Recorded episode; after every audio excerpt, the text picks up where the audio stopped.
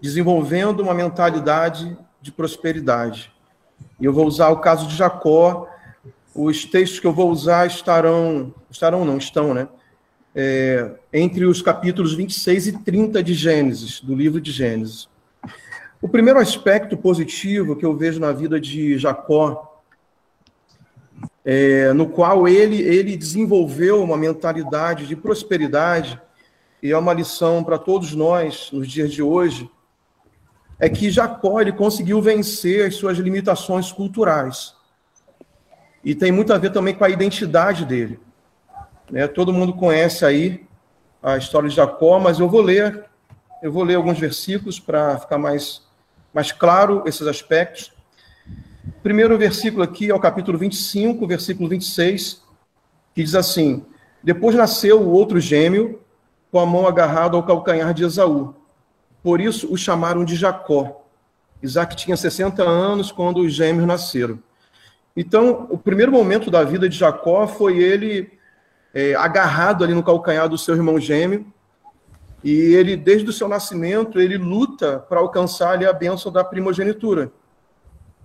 E isso foi uma, uma saga de Jacó por boa parte da sua vida, até que ele consegue é, é claro que foram alguns meios errados usados por ele, pela sua mãe também, para ele alcançar essa bênção que ele tanto desejava. Mas o que marca é, aqui o, o, nascimento de Jacó é o que diz respeito à sua identidade, o seu nome, né? O, o nosso nome é um aspecto muito importante da nossa identidade. E naquele tempo, muito mais, porque os pais davam aos seus filhos nomes com significados no qual eles é, cria, criariam ali uma, uma, uma característica até profética né, a respeito dos seus filhos. Se você vê, basicamente, todos os nomes bíblicos têm um significado forte. E o nome de Jacó tem um significado forte, porém um significado negativo.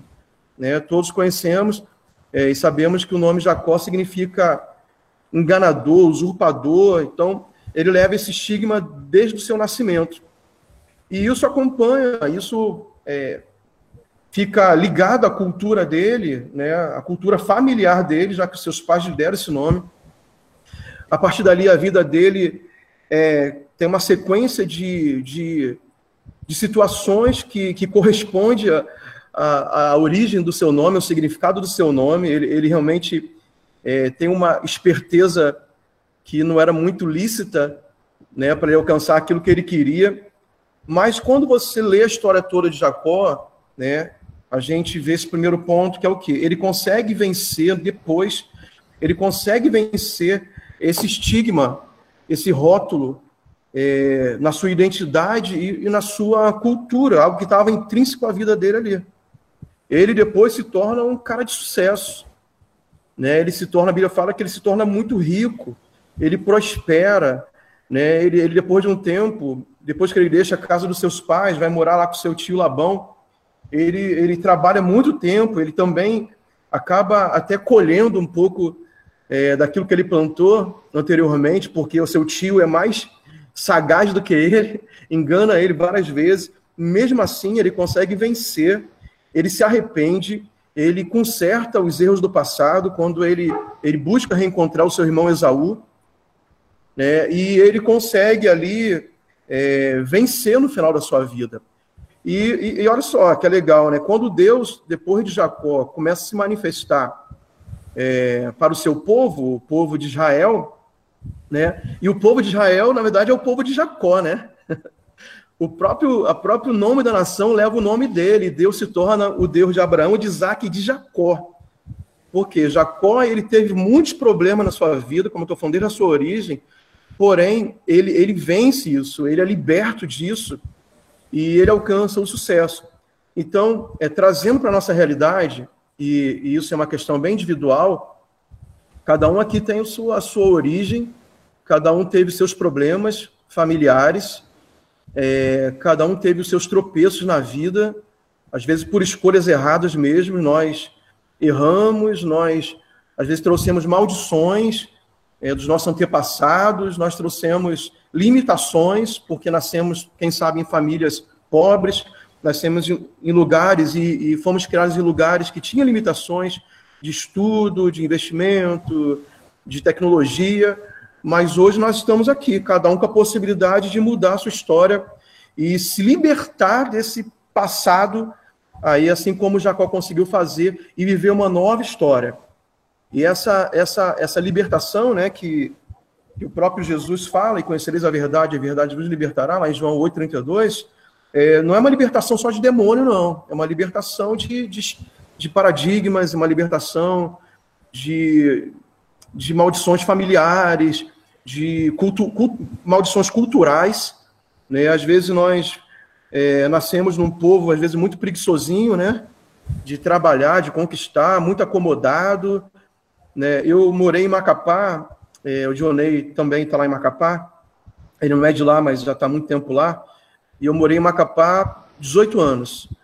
E é impressionante como é, o povo macapaense né, é um povo muito legal, é um povo muito gentil, muito acolhedor, mas na sua cultura tem assim um estigma de, de não batalhar muito pelas coisas. Né?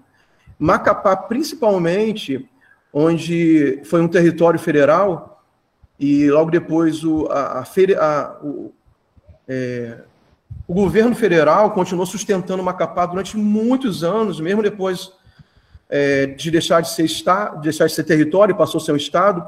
Então, Macapá teve essa característica de as coisas serem muito fáceis do dinheiro público.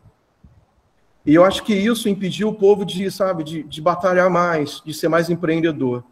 Então, se a pessoa não se libertar disso, já se passaram aí mais de 20 anos, né? Que Macapá, por exemplo, estou dando um exemplo, né? Que eu conheço deixou de ser um território sustentado pelo, pelo governo federal. E se o povo não entender que mudou o tempo, mudou a chave, aí o que acontece?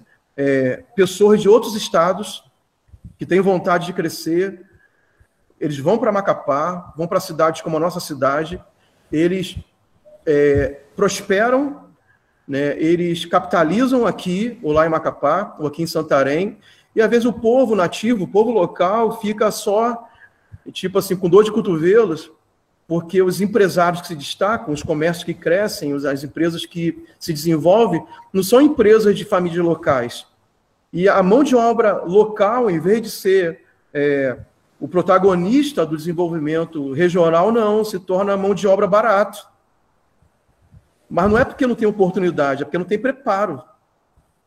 É, é, o meu cunhado, ele trabalhou durante muitos anos na indústria farmacêutica, e ele foi supervisor é, de vendas de uma indústria farmacêutica multinacional. Ele estava no Rio de Janeiro, mas a, a, ele atendia o norte, nordeste e uma parte do sudeste do Brasil.